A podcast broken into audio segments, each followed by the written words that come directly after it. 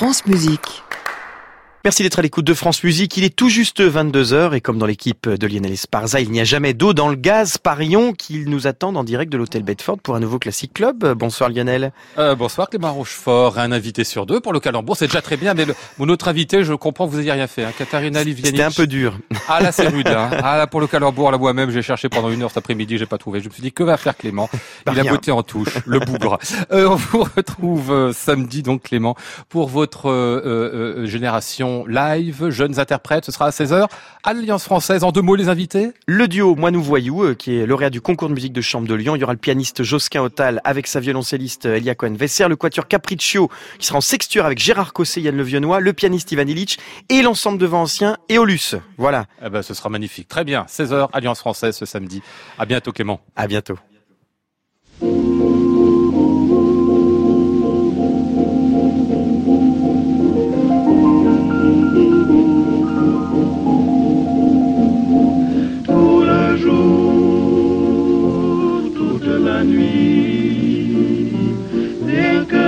Toujours, toujours, j'en suis ébloui.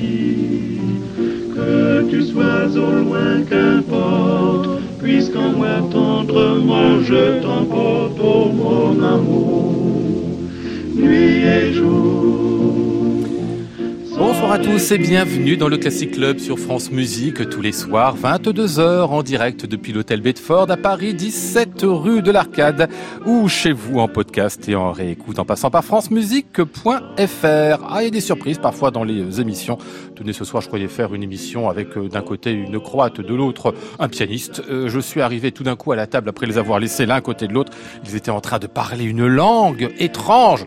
Jamais, jamais j'aurais de ce que pouvait être cette langue. C'est la première fois que je l'entendais, je crois, du serbo-croate. Oui, oui, bah c'est une surprise absolue. Nous expliquerons tout cela et plein d'autres choses sur Chopin et sur un ancêtre de Bouddha chrétien. Mais oui, nous sommes jusqu'à 23h avec Katharina Livianic et Jean-Paul Gasparian. Bienvenue à tous dans le Classic Club.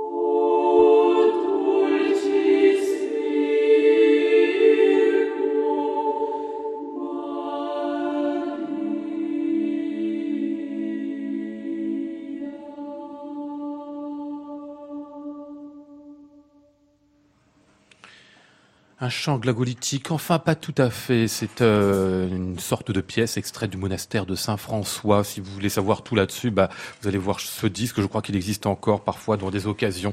La vision de Tondal, à chaque fois je reçois Katarina Livjanic de l'ensemble Dialogo. Je commence par ce disque-là, qui est une vraie merveille, un de mes disques préférés, tout confondu. Oh mais c'est vrai, hein. Euh, bonsoir Katarina. Mais je, je ne l'ai pas écouté. Peut-être depuis notre dernière rencontre. Ah ben ça c'est bien possible. je vous dis, il est toujours aussi beau, ça n'empêche. Il a pourtant Merci. 15 ans ce disque. Eh hein. oui, il a 15 ans. Ah ouais, à chaque fois qu'on se voit, on en reparle encore. Ouais, parce que c'était une merveille pour moi et pour d'autres auditeurs, je sais. Ah, pour vous, un important cette qui- vision aussi. Ah oui, Ah oui. c'est un disque qui nous a beaucoup marqué, de Dialogos, et aussi qui a été pour moi un peu l'ouverture d'une porte vers ces terres dont je suis originaire, Oui. mais que j'avais peu exploré au début. Et voilà, avec ce disque, on avait ouvert la porte Ah de, ouais. de la Croatie. Bah, Cette terre, c'est la Croatie, c'est la Dalmatie aussi, qui est vraiment votre Voilà, pays d'origine c'est à ça, vous. Hein. C'est ça. C'est ça. ouais. Et puis c'est tout à fait étonnant parce que vous nous proposiez avec ce, euh, cette vision de Tondal, vous nous proposiez non seulement déjà une grande figure mythique, mais en plus une manière d'approcher la musique à la fois très très euh, précise dans l'approche musicologique et très libre dans la manière de la réaliser. Ben oui, c'est c'est un peu ça qui a suivi après avec les autres projets, euh, d'aller de plus en plus justement, comme vous dites, dans les projets de moins en moins connus, Ouais. et, et finalement de les aborder d'une manière assez libre, à tel point que parfois les gens me disent mais est-ce permis Et ça j'aime beaucoup quand on me dit est-ce permis C'est permis de quasiment composer soi-même ou recomposer ou réinterpréter, Oui, voilà, c'est ça. voilà. Bah oui, c'est permis évidemment si on fait de la musique avec. Euh, Jean-Paul Gasparian, bonsoir. Bonsoir. Qu'est-ce que c'est cette histoire? Vous parlez le croate aussi? Parce que c'est ça que vous parliez tout à l'heure avec. euh, On parlait en, Katarina en serbo-croate parce que ma mère est serbe d'origine et Ah. comme c'est presque la même langue, euh, on Ah peut tout à fait euh, communiquer, se parler et se comprendre. Voilà. Ah bah, écoutez, vous, vous m'étonnez parce que vous, ça, vous- heureux- heureux naturel, hasard. mais ah bah oui, mais ça vous n'avez pas fait exprès. Je ne le savais pas. Enfin, je savais qu'elle était euh, dalmate, pour être Voilà. précis, hein, euh, Katharina, mais vous, je, je ne connaissais pas cette, cet aspect-là. Euh, autre- Oui, on peut on peut pas le deviner à mon nom de famille. Bah non, non, non, non. Un, un nom arménien par mon père, mais euh, voilà. ma- ma Et vous parlez l'arménien aussi Alors malheureusement non, je peux euh, comprendre euh, quelques conversations assez simples, mais euh, je le parle pas. Mais cela dit, je l'apprendrai peut-être euh, un jour. Ah ouais. Euh, Quelqu'un qui parle plusieurs langues, qui est philosophe, on se dit c'est un intellectuel. Il est arrivé en disant, Jean-Paul, qu'il était en retard parce qu'il avait regardé le match de foot à, à la télé. Ah, parce que les intellectuels là- ne non, regardaient pas là- le foot. Là, c'est la mi-temps, donc j'ai regardé la, la fin de la première mi-temps juste. Ah, vous sacrifiez la deuxième mi-temps pour nous? Ah, je suis très angoissé. Là. Bah, Dites-moi tout, qu'est-ce qu'il joue ce soir? Euh, bah, c'était la demi-finale retour de la Ligue des Champions, donc c'était euh, Barcelone-Liverpool. Ah ouais, et c'est important ça. Ah ouais, d'autant plus que Liverpool a marqué en premier, donc le suspense est insoutenable. Ah ouais, donc vous êtes vraiment mal là. Vous voulez qu'on vous trouve une petite télé qu'on va rapprocher là? Je crois qu'ils vont terminer tout à l'heure pendant la deuxième partie d'émission. On parlera de Chopin avec vous. Ça va être une torture absolue. bon, Katarina Livianic, on va commencer cette émission euh, avec vous et pas seulement avec euh, cette vision de Tondal, de parler aussi de votre approche, de la manière dont on fait de la musique aujourd'hui. Enfin, vous, la fête. Est-ce que ça a beaucoup évolué ces derniers temps pour vous? On parlait de la vision de Tondal et de cette manière à la fois euh, très étudiée et très libre d'approcher les répertoires très très anciens. C'est toujours ce que vous faites, mais est-ce que vous avez évolué dans cette euh, manière, dans cette approche? J'espère. Un peu. C'est toujours très difficile de savoir pour soi-même, Mhm. parce que parfois on se regarde dans le miroir, c'est-à-dire on se regarde dans, les, dans le miroir tous les jours, mais on ne voit pas toutes les rides et tout ce qui nous arrive. Donc j'imagine, j'espère avoir évolué. Et je pense que plus que moi, euh, c'est c'est cette approche de la musique euh, ou des musiques euh, anciennes qui évolue, qui change, à tel point que l'automne dernier, j'ai participé à un colloque à Bâle, euh, organisé par la Scola Cantorum, sur le, le sujet, justement, a-t-on le droit? d'Arf Mandas. Ah Tout le colloque était sur ça, avec beaucoup de spécialistes des musiques anciennes qui euh, parlaient justement de, de, de ces libertés. Hmm. Et des contraintes, ou plutôt de, de, de l'humilité, je dirais, qu'on doit toujours avoir quand on aborde les, les répertoires si anciens, euh, qui sont des témoins des mondes entiers.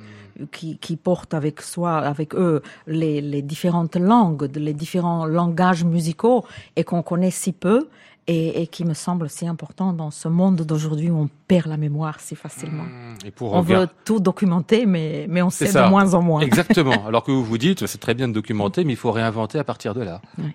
Réinventé pour nous. Euh, il se trouve qu'on parlait de Notre-Dame hier soir avec Olivier Latry qui était à votre place, hein, donc Eh sur oui. les questions de restauration. Eh oui. Hein, on est en train vraiment de se, hein, voilà, on est au cœur un peu de, des sujets actuels. Tiens, on va revenir là-dessus peut-être avec vous, euh, Katerina Livianic, en écoutant à nouveau votre musique ici, un, un autre de vos magnifiques disques, Dalmatica dans cet extrait, le Crucem tu Amador Amous. Alors on va pas s'étonner, il y a deux groupes différents qui se superposent comme s'il y en a qui passaient en procession, c'est ça. hein? C'est ça. C'est un disque et un programme qu'on a fait avec donc l'ensemble Dialogos et un autre ensemble Cantadori qui est un ensemble de chanteurs traditionnels de Dalmatie. Et l'idée était justement de montrer qu'il y avait plusieurs traditions musicales en Dalmatie au Moyen Âge, euh, le chant en latin et ce fameux chant glagolitique qu'on a mentionné tout à l'heure. Et donc, comme dans les mêmes villes et parfois dans les mêmes églises, euh, il y avait les liturgies dans les deux traditions, ben, on a fait ça dans ce programme. Et donc, dans le disque, ça donne quelque chose qui peut sembler un peu comme de la musique contemporaine presque. Mais on a voulu faire cette euh, immersion que, que le public ou l'auditeur du disque entende les deux traditions à la fois.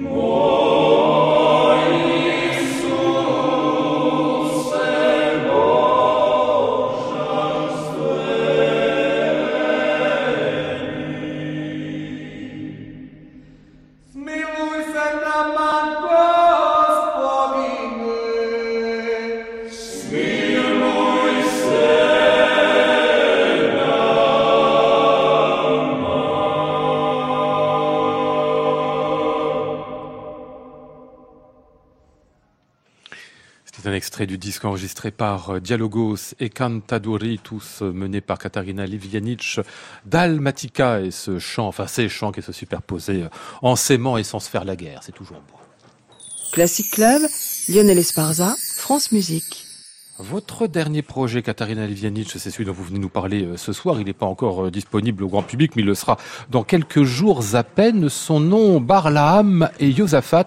Alors, vous nous raconter cette histoire parce que c'est assez sidérant. On a appelé euh, cette émission avec beaucoup d'à propos et pas beaucoup de finesse. Tiens, voilà du Bouddha. Mais parce que justement, il est question dans votre histoire du grand Bouddha et de sa relecture par l'Occident et pas seulement par l'Occident. Racontez-nous cette histoire incroyable, en fait, du, du mythe de Bouddha qui vient en Occident et qui devient une sorte de saint.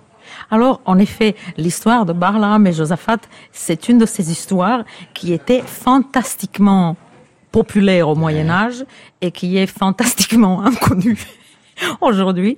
Donc, euh, c'est une des légendes qui avait inondé toute l'Europe, et pas seulement toute l'Europe au Moyen Âge, euh, et qui, à l'origine, est la vie de Bouddha. Mhm. C'est cette histoire-là. Si vous me permettez, je vous raconte deux mots. Il s'agit donc du fils du roi, euh, à la naissance de ce jeune garçon, le roi appelle cinq astrologues pour connaître le sort de son fils. Il leur demande qu'est-ce qui va arriver à, son fils, quelle vie va-t-il avoir Et les astrologues lui disent que malheureusement ce fils allait se détourner de, du père, qu'il allait abandonner tous les biens euh, terrestre et toute la richesse que ce père pourra lui donner, et qu'il va devenir un ermite et qu'il va changer de religion.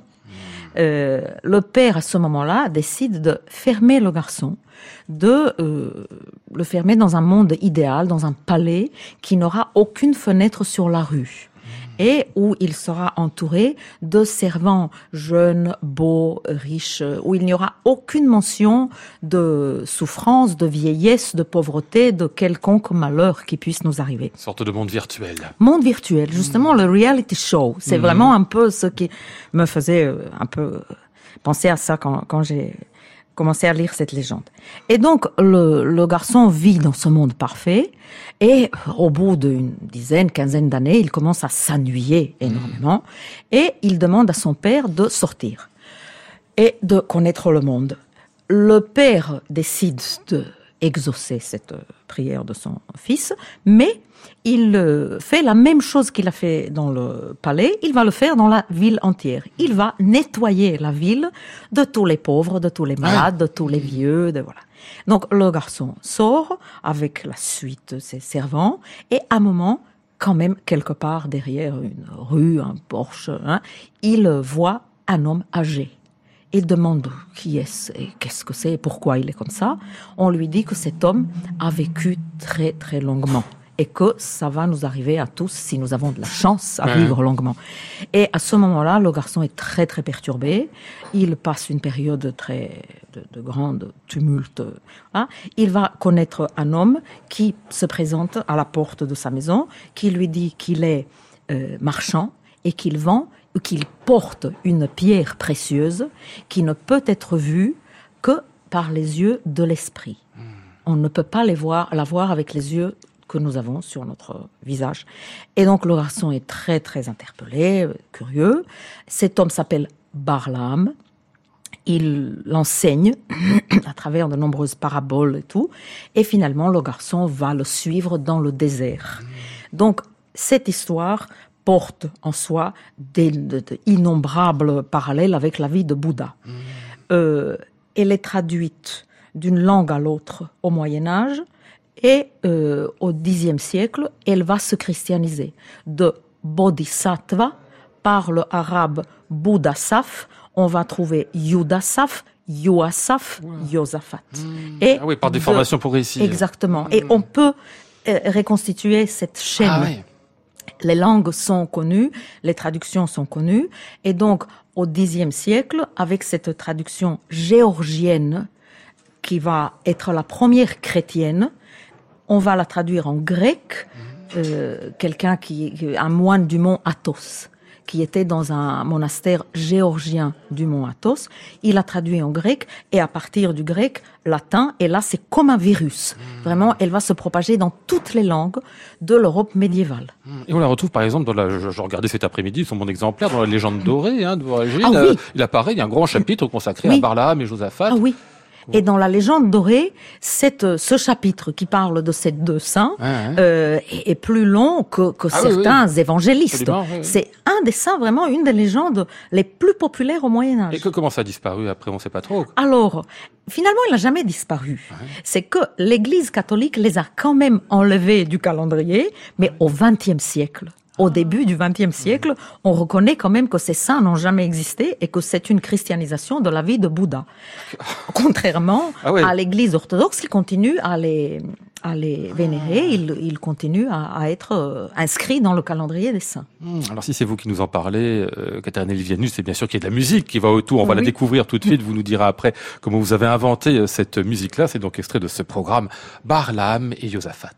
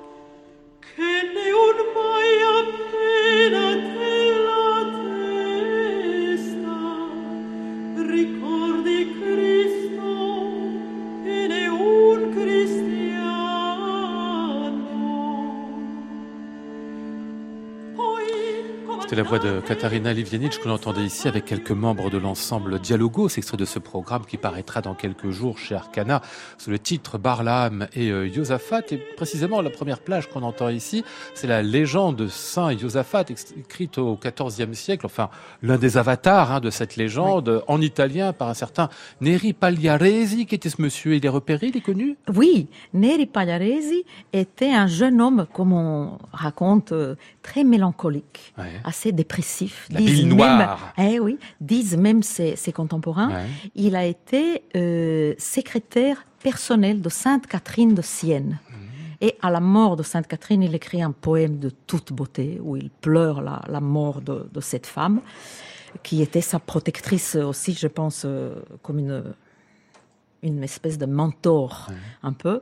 Et donc, il a écrit cette magnifique version de la légende de, de Saint Barlam et Josaphat euh, dans le dans le, le style euh, poétique de, de Ottava Rima, qui est un, un style très très utilisé dans la poésie italienne. Et donc là, c'était dans ce dans ce cas-là, c'était très facile de reconstituer la musique parce qu'on a beaucoup d'exemples de, de ce style. euh, Comment chanter une longue euh, poésie narrative sur une mélodie relativement sim- simple. Et donc voilà. Ah, parce que vous faites ici, il faut bien le préciser, c'est pas qu'en fait vous faites une partition existante, c'est que vous avez ce texte-là et vous récupérez, en fait, on sait comment on pouvait chanter ce genre de texte au XIVe Voilà. siècle et c'est ça que vous retrouvez en fait. Voilà. Et le- la particularité de ce programme, c'est que au lieu de choisir une traduction de cette légende, j'en ai choisi sept. Oui. Et on va du début à la fin de l'histoire, tout en suivant aussi le parcours de ces traductions. On n'a pas commencé par la vie de Bouddha, la Lita Vistara, celle qui est en sanskrit, parce que j'aurais jamais euh, Chanter en euh, sanskrit. Voilà, j'aurais jamais osé chanter dans une langue aussi éloignée. Mais j'ai choisi un nombre de langues dans lesquelles je me sens plus à l'aise ou que je comprends ou que je parle, voilà.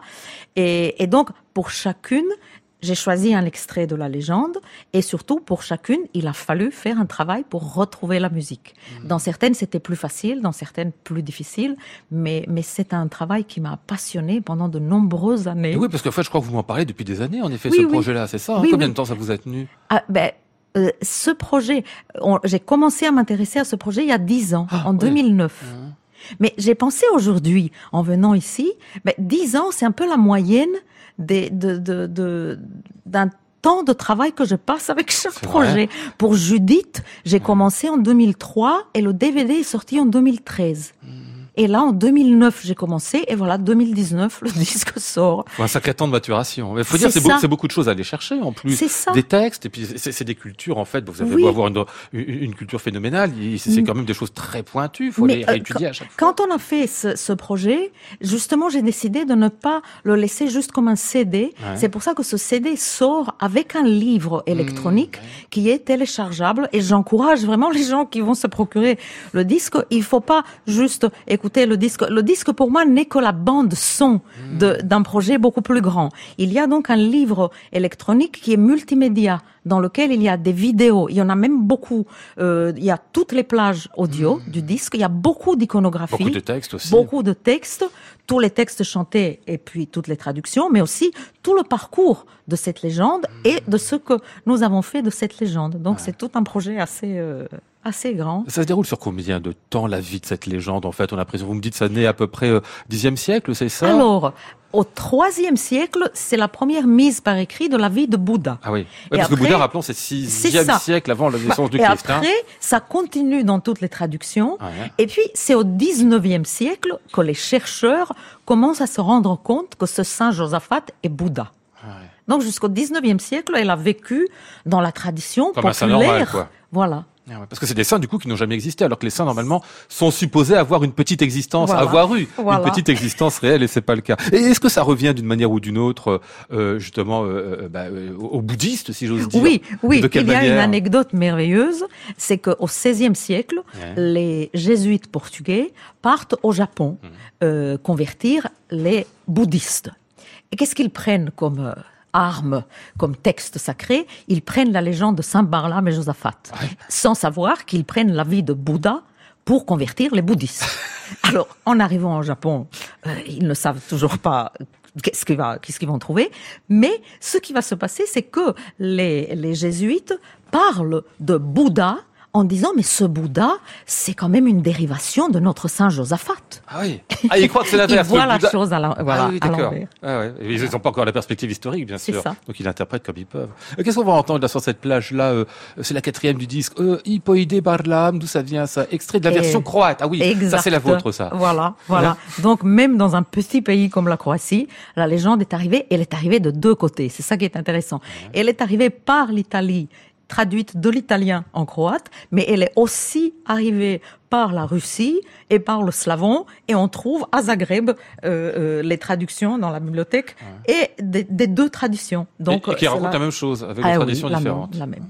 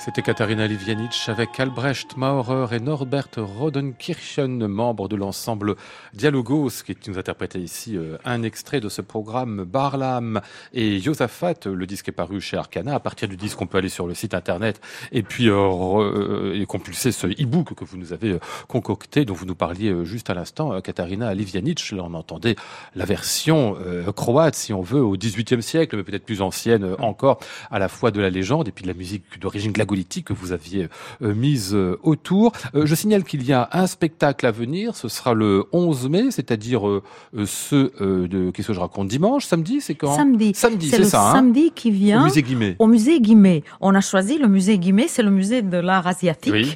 pour euh, bah, retourner la légende à son origine. Et, donc, elle sera mise en scène. Ouais. Nous travaillons là tous les jours avec le metteur en scène japonais Yoshi Oida, le grand acteur de Peter Brook, qui travaille avec nous cette semaine et qui a déjà travaillé avec nous euh, pour donner à cette légende ce côté très épuré, euh, chercher son sens plutôt que qu'un exotisme musical médiéval, mais plutôt raconter cette histoire euh, dans un contexte qui voilà qui, qui retourne en Asie, au Japon. Euh, euh, et euh, donc, ce concert aura lieu le samedi 11 mai à 15h au musée Guimet. Il est euh, à entrée gratuite. Entrée donc, libre en plus. venez. Bah, euh, on ira absolument. Musée Guimet, 15h ce samedi, on l'aura bien compris, Yoshi Oida et vous, Katarina Vianic, pour euh, Dialogos et cette légende de Barlam et Yosafat. Classic Club, Lionel Esparza, France Musique. Jean-Paul Gasparian, c'est fascinant tout ce qu'on a entendu, hein, aller rechercher dans les légendes des siècles. Hein. J'ai beaucoup écouté et beaucoup appris. Ah ouais. Et, si je dis pas de bêtises, euh, les balades de Frédéric Chopin, c'est pas des balades au sens euh, on se déplace, hein, c'est c'est des balades aussi dans les histoires. Ça, c'est des légendes aussi les balades. Alors là, il y a un grand débat effectivement Oui. sur la question de savoir euh, est-ce que Chopin a fait référence euh, directement ou indirectement aux poèmes et aux légendes de Mickiewicz, euh, donc poète polonais euh, qui était son contemporain. Alors moi, j'avoue que je je suis pas un ardent défenseur de cette euh, hypothèse. Euh, bon, c'est probable que Chopin se soit inspiré euh, de, de ces poèmes, mais c'est toujours périlleux, je trouve, de, de, de vouloir faire correspondre euh, un objet euh, littéraire extérieur à un contenu musical, d'autant que, comme chacun sait, le contenu musical des ballades est, Ouais. est a une telle richesse et une telle beauté intérieure que, que, que ça excède évidemment toute tentative de ce genre. Cela dit, ça, ça pas si narratif que ça en plus. balades non mais par exemple, je trouve que pour la troisième balade, ça peut Ouais. être pertinent, par exemple d'associer la musique de la troisième balade avec euh, donc l'histoire du, du jeune homme et de Londine, Ouais. parce que c'est vrai qu'il y a ce côté aquatique et sorte d'aspiration irrépressible dans, dans, dans, dans la narration musicale qui, qui peut faire penser euh, à, à ce poème. Mais après pour les autres, je pense que c'est plus ju- judicieux de de- d'avoir d'abord euh, en tête le, le contenu musical Ah oui. euh, autonome. Qui suffit à lui-même. Hein. Voilà. C'était plutôt un, un- un- un homme de la musique pure, Frédéric Chopin. Hein. Oui, d'autant plus que lui n'aimait pas du tout la, la musique à programme, Eh, euh, comme on dit, que c'était pas du tout son objectif. Euh, donc voilà. Ouais. On va écouter justement, vous tombez bien un extrait de cette troisième balade. C'est votre dernier disque, Jean-Paul Gasparian. Il paraîtra dans quelques jours sur le label Évidence. Les quatre balades sont au programme. C'est donc un extrait de la troisième qu'on va entendre ici.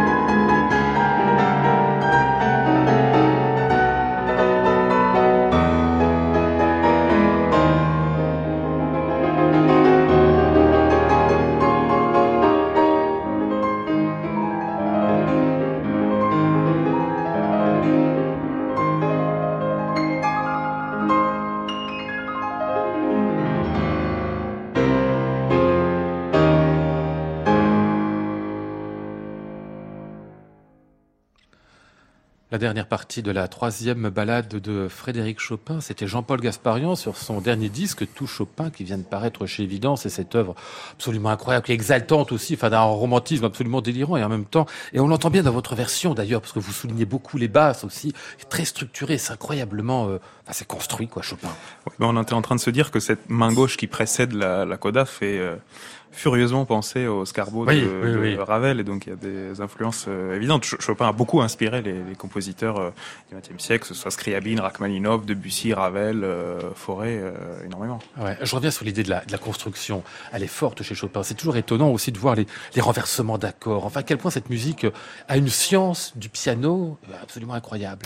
Oui, je pense que le, le- la balade quelque part réintègre un peu tous les autres genres de la musique de, de Chopin. C'est assez frappant. On, on- on parlait là de l'étymologie du mot balade, donc qui vient de l'italien ballare et danser. Ah oui. Et, euh, et c'est vrai que dans la balade, on trouve à la fois des éléments de valse, par exemple valse lente euh, dans le début de la deuxième, euh, valse rapide dans euh, le passage virtuose au milieu de, de la première. On trouve des éléments de nocturne aussi dans la, dans la quatrième balade, par exemple. Euh, et donc c'était aussi ça mon idée d'associer donc les- le cycle des quatre balades qui forment le cœur du, du disque et des plus petites pièces comme les valses et les nocturnes. D'ailleurs, inversement, on peut euh, penser que dans le nocturne en do mineur opus 48, il y a un souffle épique qui rappelle euh, la balade. Donc il y a des jeux de, de correspondance, euh, je trouve, assez intéressants de ce point de vue. Ouais, ce souffle épique, même héroïque dont vous parlez, bah, il est présent dans le disque aussi, parce qu'il y a la, la fameuse polonaise héroïque, la polonaise fantasy, qui renferme aussi. oui. hein. Alors donc euh, effectivement, la Polonaise Fantasy est la dernière pièce euh, du, du disque. C'est une c'est une œuvre de la fin de la vie créatrice euh, de Chopin qui est composée en, en 46, je crois, en 1846. Euh, ça suit immédiatement sa séparation d'avec euh, Georges Sand, donc il est dans une un contexte personnel dramatique et, et douloureux. Pour moi, c'est c'est une œuvre tout à fait euh, unique dans, dans, dans l'œuvre de Chopin, probablement l'une de ses l'une de ses plus belles. Il y a une liberté de ton Mhm. et une audace harmonique que je trouve assez extraordinaire. Je repense toujours à ce mot de, de Cortot à propos de la quatrième balade, mais qui, qui peut, euh, qui est tout à fait, euh, qui peut valoir pour la Polonaise Fantasy aussi, où il disait que si Chopin avait vécu un petit peu plus longtemps, il aurait probablement anticipé encore plus l'impressionnisme euh, musical, et c'est quelque chose que je trouve frappant dans, dans la Polonaise Fantasy. En plus, au niveau de la forme, on voit bien que, donc c'est opus 61, la Polonaise Fantasy s'émancipe un peu du cadre formel, parfois rigide des balades euh, précédentes. Et donc il y a vraiment ce côté euh, narration improvisée qui est, euh, qui, qui est assez extraordinaire. Ah, vous dites le cadre des balades, je, ne me rendais pas compte qu'il y avait, que c'était aussi, euh, euh, c'était aussi encadré en termes de forme. Bah, en tout cas, le- la Polonaise Fantasy tire précisément vers la fantaisie, vers la balade et vers une narration beaucoup plus libre que, euh, par exemple, euh, dans les autres balades, y compris la, que dans les autres polonaises, y compris l'héroïque, donc Ouais. l'opus 53. Ouais, évi- évidemment, le- le- la polonaise, c'est chez Chopin ce qui, ce qui manifeste le mieux son attachement aussi au pays natal. Euh, donc il y a, il y a cette évocation patriotique, si on peut dire, qui est à la fois de l'ordre de la mélancolie et de l'héroïsme. Vous avez raison. Il y a toujours les deux qui sont, euh, qui sont mêlés. Mhm. On va écouter ici la grande valse brillante, parce que comme euh, on l'aura saisi, il y avait aussi des, enfin c'est un programme conçu autour de Frédéric Chopin, très varié dans les caractères et dans les genres. Grande valse de opus 34, numéro 3.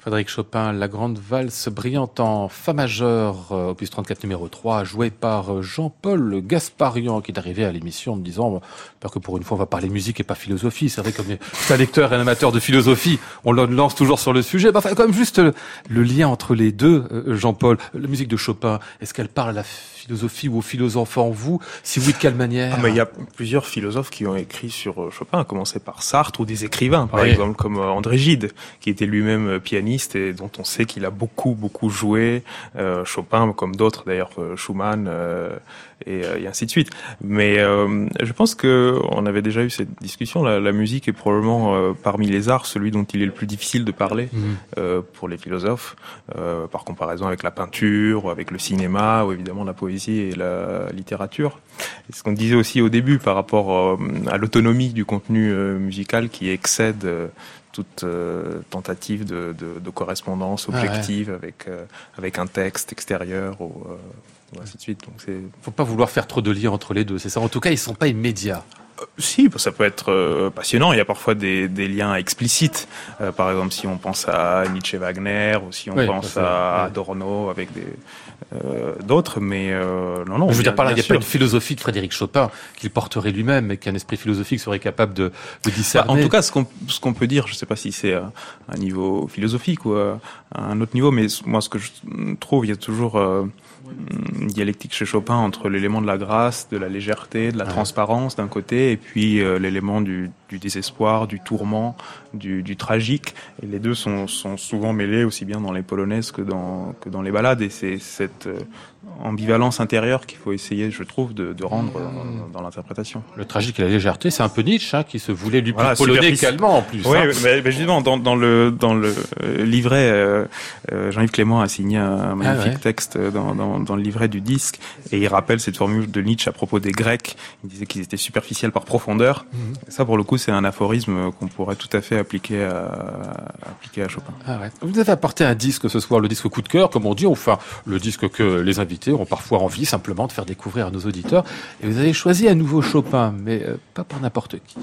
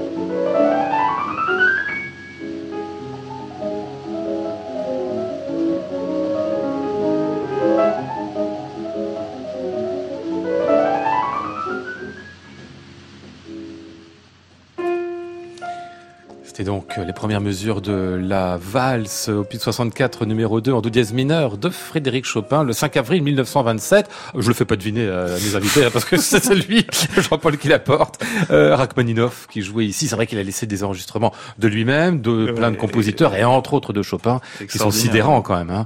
Sidérants de liberté surtout. Hein, c'est ce qu'on Exactement, c'est ce que j'allais dire. Je pensais à ce que Catherine eh disait en début d'émission sur a-t-on le droit, mmh. la thématique a-t-on le droit, qui est en fait la question que doit se poser l'interprète en permanence dans son de travail. Et c'est pour ça que je trouve que c'est toujours très intéressant d'écouter des, versions très anciennes. on a Rachmaninoff, mais ça peut être aussi bien Cortot dans Chopin, ou Schnabel dans Beethoven, ou Sofronitsky dans, dans et ainsi de suite, pour euh, prendre conscience de l'éventail de possibilités euh, ouvertes dans une interprétation. C'est vrai qu'on a tendance peut-être aujourd'hui à s'auto-censurer pour ce qui est de la dynamique, du phrasé, des tempi, et donc euh, écouter ces versions plus anciennes, non pas pour les copier ou les imiter, ce qui serait un peu euh, ridicule et personne n'y arriverait, mais simplement pour euh, avoir une perception élargie en fait ah de l'œuvre musicale et de ce qu'on peut y faire en tant que en tant qu'interprète. Et, sauf qu'il y a cette idée comme de la fidélité au texte, on en parle tout le temps. J'entends même parfois parfois des histoires de rectitude avec le texte. On se vient d'entendre là, Rachmaninov, quand il nous fait l'espèce de grande gamme fusée euh, en crescendo, alors que Chopin Oui, écrit ça, radicalement Ça, l'inverse. c'est pas forcément une trahison du bien. texte. Mais je veux dire par là, on a, on a des, on a des, des, des sortes de surmoi aujourd'hui sur le, la manière dont on doit faire la musique qui empêche. Moi, je, je trouve que c'est presque le contraire. Il a une telle liberté de de, de phraser Ouais.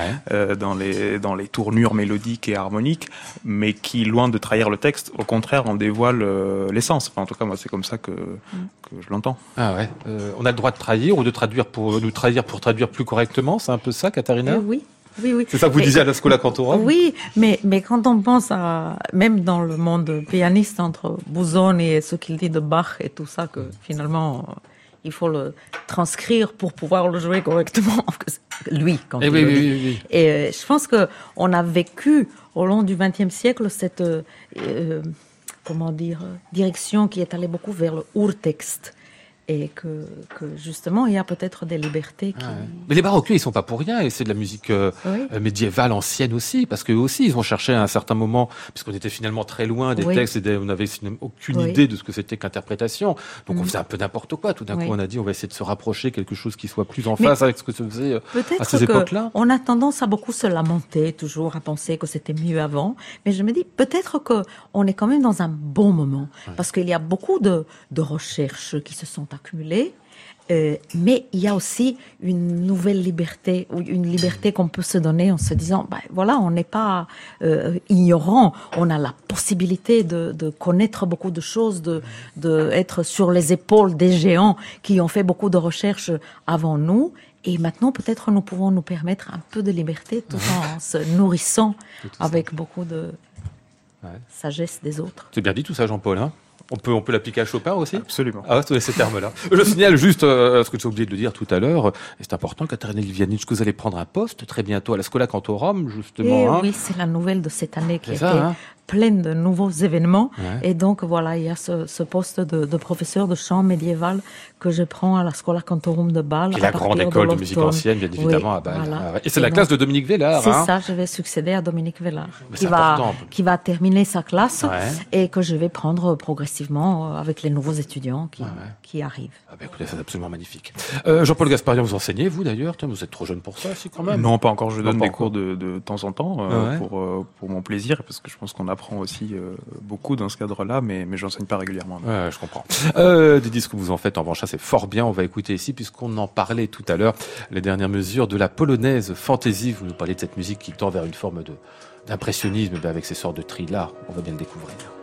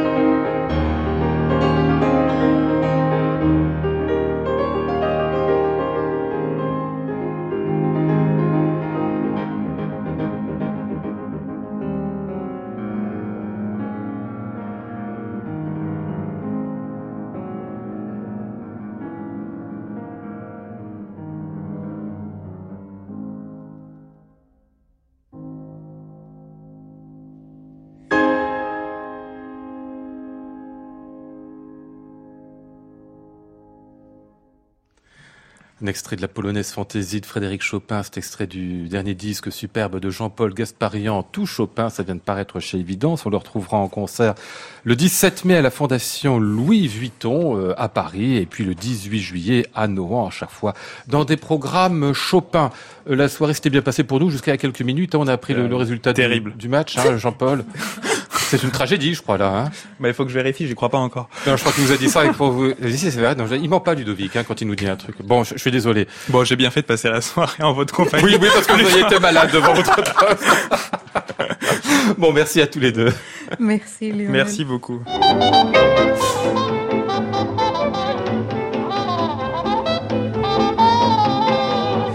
Nous étions ce soir avec Flora Sternadel, Maud Nourri, Antoine Courtin, Fouang Maitran et Stéphane Foulon. Voici le ciel peuplé de ces moutons blancs. Voici la mer troublée, spectacle troublant. Je vous retrouve demain mercredi. Nous parlerons d'une création autour des bienveillantes avec Hector Parham. Ils auront aussi la visite du ténor Mathias Vidal. J'entends la ville qui me dit bonsoir. Et moi sur le quai de la gare, je dis de mon mieux des mots d'adieu.